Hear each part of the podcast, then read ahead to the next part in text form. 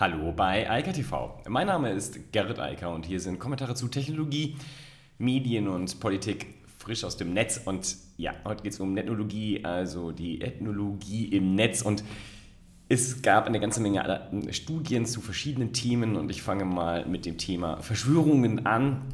Da gibt es eine frische Studie der Konrad-Adenauer-Stiftung und da geht es explizit darum, dass Verschwörungstheorien gar nichts Neues sind, weil da wird ja jetzt gerade so getan, als wäre das alles neu. Die Sache mit Covid und diesen Demonstrationen dort in Berlin, auch darüber berichtet, die wird jetzt hochgespielt und äh, Leute denken, das wäre was Neues und das hätte es vorher nicht gegeben und es läge am Internet und so weiter. Das ist einfach nicht richtig. Es hat auch explizit nichts mit diesen Coronavirus und Coronavirus-Thematiken, also den Demos und Thematiken zu tun, sondern die Studie und die Befragung zum Beispiel der Konrad-Adenauer-Stiftung sind schon älter und die sagen, ein Drittel der Bevölkerung glauben oder neigen zu Verschwörungstheorien hatten das ja auch schon mal.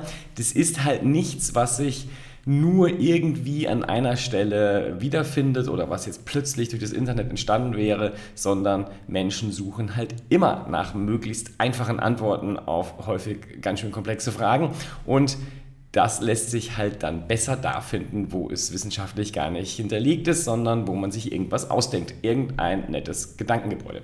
Interessant an der Studie und wirklich lesenswert ist, wie sehr das in den verschiedenen Milieus äh, sich darstellt. Einmal gibt es zwar eine ganz klare Abhängigkeit von der Formalbildung, allerdings, wenn man sich das dann so anschaut, wie viele in auch besser gebildeten Kreisen, also mit Abitur oder mit einem Fachhochschul- oder Hochschulabschluss, dann an Verschwörungstheorien glauben, dann ist es nicht viel besser als bei denen, die einfach nur in Anführungsstrichen einen Hauptschulabschluss haben.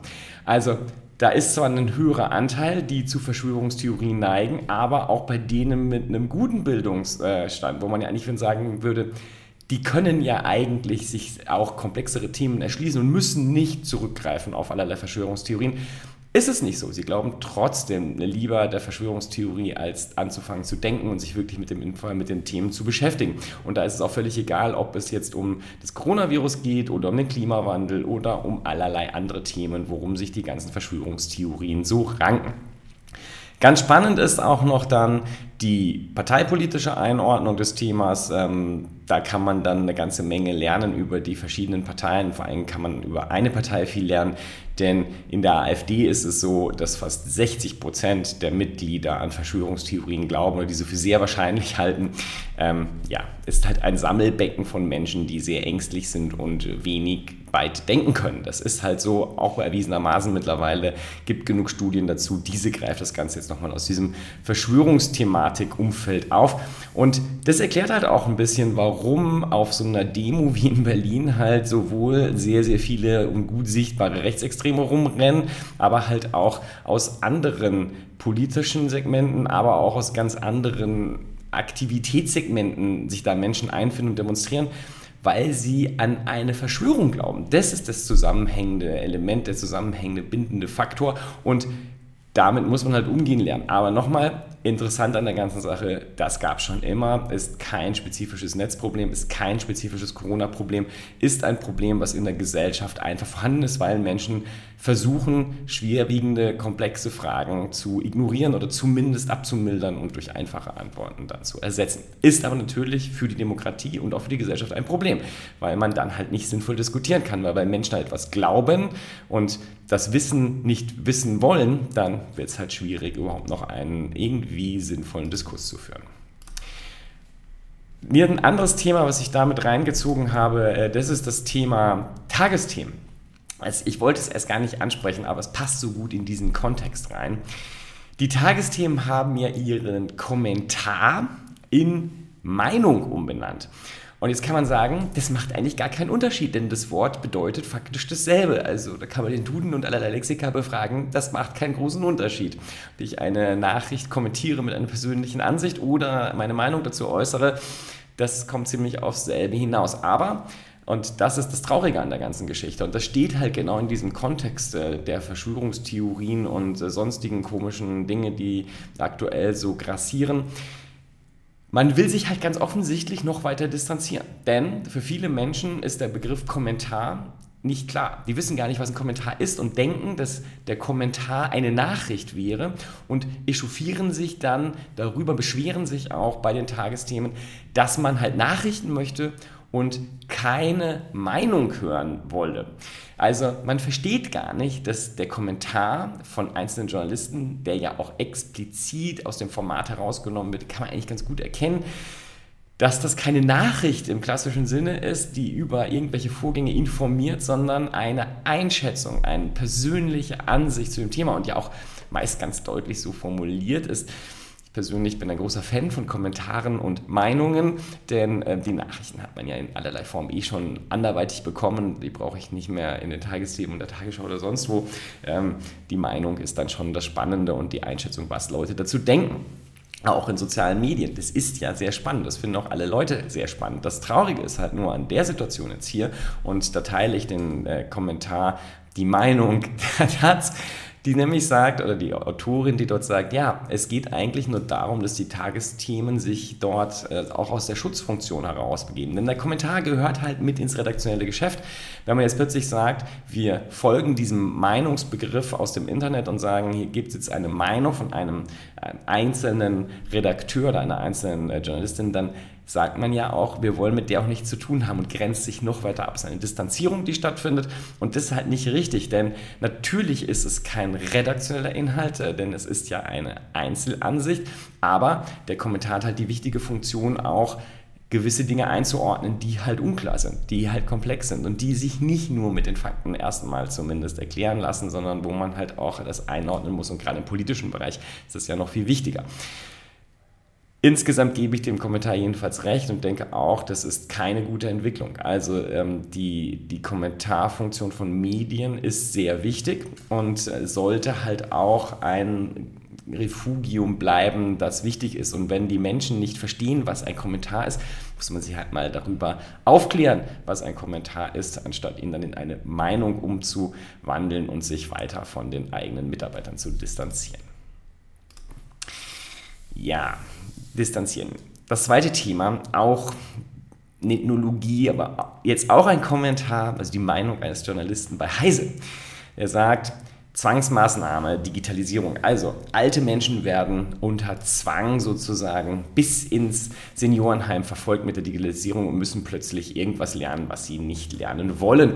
Er sagt halt auch, gegen lebenslanges Lernen sei ja nichts einzuwenden, aber hier steht, die Digitalisierung zwingt die Älteren zu Dingen, die sie nicht wollen. Ich teile den Kommentar gar nicht in diesem Fall, denn das ist etwas, was eine völlig verfehlte Einschätzung ist der, der Realität der letzten Dekaden. Also, dieses Internet-Ding äh, ist irgendwann Anfang der 90er populär geworden, spätestens Mitte der 90er. Die Digitalisierung, also die Computerisierung auch der privaten Umwelt hat begonnen in den 80ern in den meisten Haushalten und sich dann über die 90er bis heute durchgesetzt, bis dahin, dass halt auch ältere mittlerweile sehr lange seit Erscheinen nämlich des Smartphones, vor allem des iPhones und der Android-Telefone danach, sehr gut computerisiert und digitalisiert sind. Also wir reden hier ja über einen Prozess, der über Jahre, nein, Jahrzehnte und eigentlich über mehr als ein Vierteljahrhundert gelaufen ist. Also nur das Internet. Bei der Computerisierung kann man sagen, das ist ein halbes Jahrhundert, über das wir hier reden. Und jetzt zu sagen, ja, es ist aber für alte Menschen nicht mehr akzeptabel, sich an neue Technologien anzupassen, das zeigt einfach nur eine völlig verfehlte Einschätzung zum Thema Digitalisierung, denn die ist ja fortlaufend äh, hat die stattgefunden. Die ist immer abgelaufen, parallel zu allen anderen technologischen Entwicklungen, die wir auch hatten. Und es gab halt sehr viele Menschen, die schon in ihren 40ern, in den 50ern und auch in den 60ern gesagt haben, mit dem ganzen Kram will ich nichts mehr zu tun haben.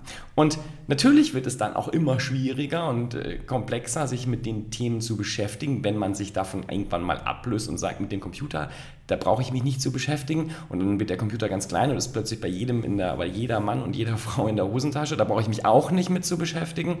Und dann plötzlich ist man halt vielleicht Mitte 70, Ende 70, Anfang 80 und sagt, oh, jetzt bin ich hier aber abgehängt und ähm, ich werde hier zwangsdigitalisiert. Nö, ähm, die Möglichkeit bestand ja. Man hätte ja in den eigenen 40er Jahren, 50er Jahren sich damit beschäftigen können, wo es auch eigentlich verwunderlich ist, dass Menschen das links und rechts haben liegen lassen. Und sich dann jetzt auf die Position zu stellen, ja, das ist aber jetzt unter Zwang und ich will das nicht, ich sage, sorry.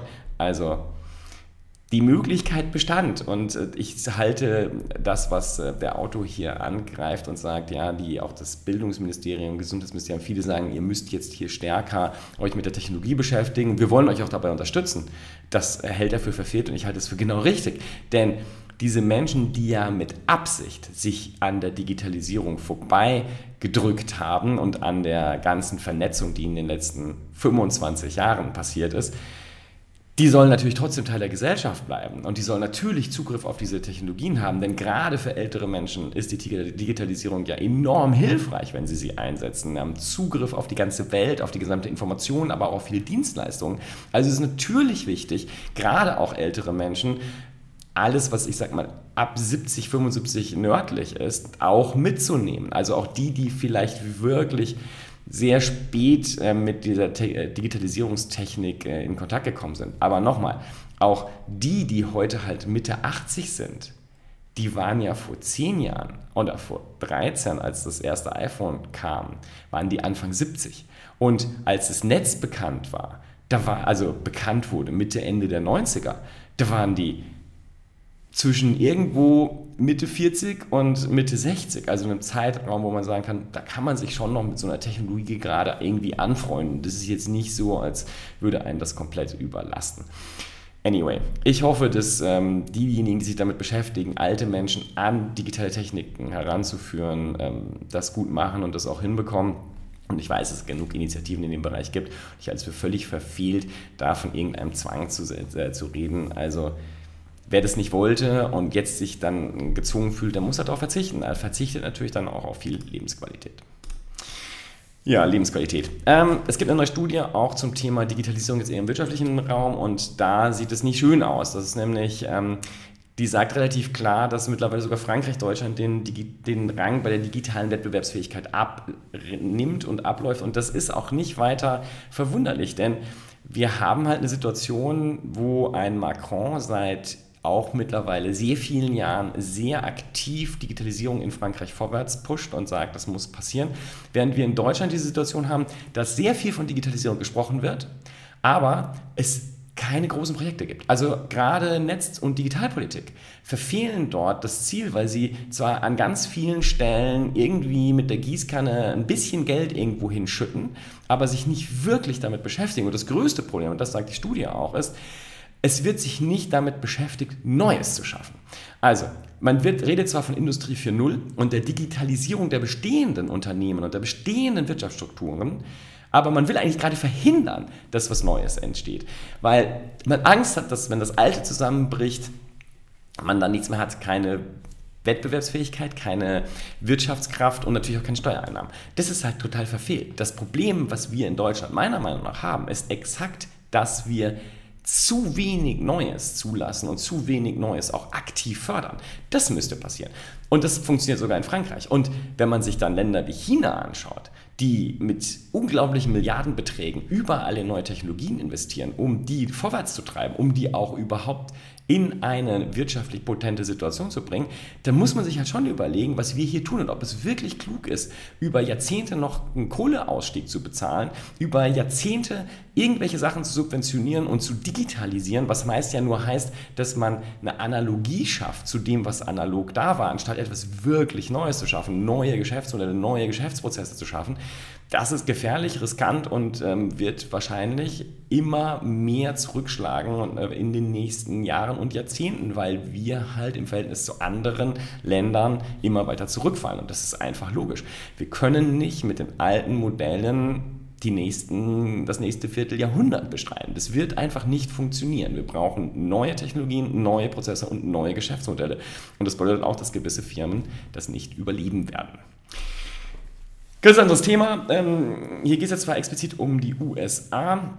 Amazon hat jetzt gesagt, sie äh, verhindern und ähm, ab dem 3. September, das ist schon länger im, in Kraft, äh, dass ausländische Firmen, also nicht US-basierte Firmen, Saatgut in die USA verkaufen dürfen. Wir haben das gleiche Problem aber hier in Deutschland auch und da hat sich Amazon noch nicht so geäußert, dass von außen, insbesondere aus China, aber aus vielen anderen Ländern, allerlei Saatgut hierher verkauft wird. Teilweise sogar ein bisschen dubios, weil das irgendwie den Leuten auch noch umsonst zugeschickt werden. Dass sie es gar nicht bestellt haben, sondern Saatgut einfach zugeschickt bekommen, wahrscheinlich als Proben.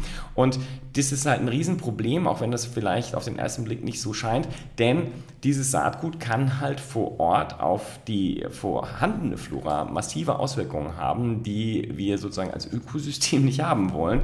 Und deshalb hat ähm, Amazon in den USA da mal äh, radikal gesagt, das passiert nicht mehr. Wir werden keinen Verkauf mehr zulassen, also wir werden keinen Import mehr zulassen von Saatgut.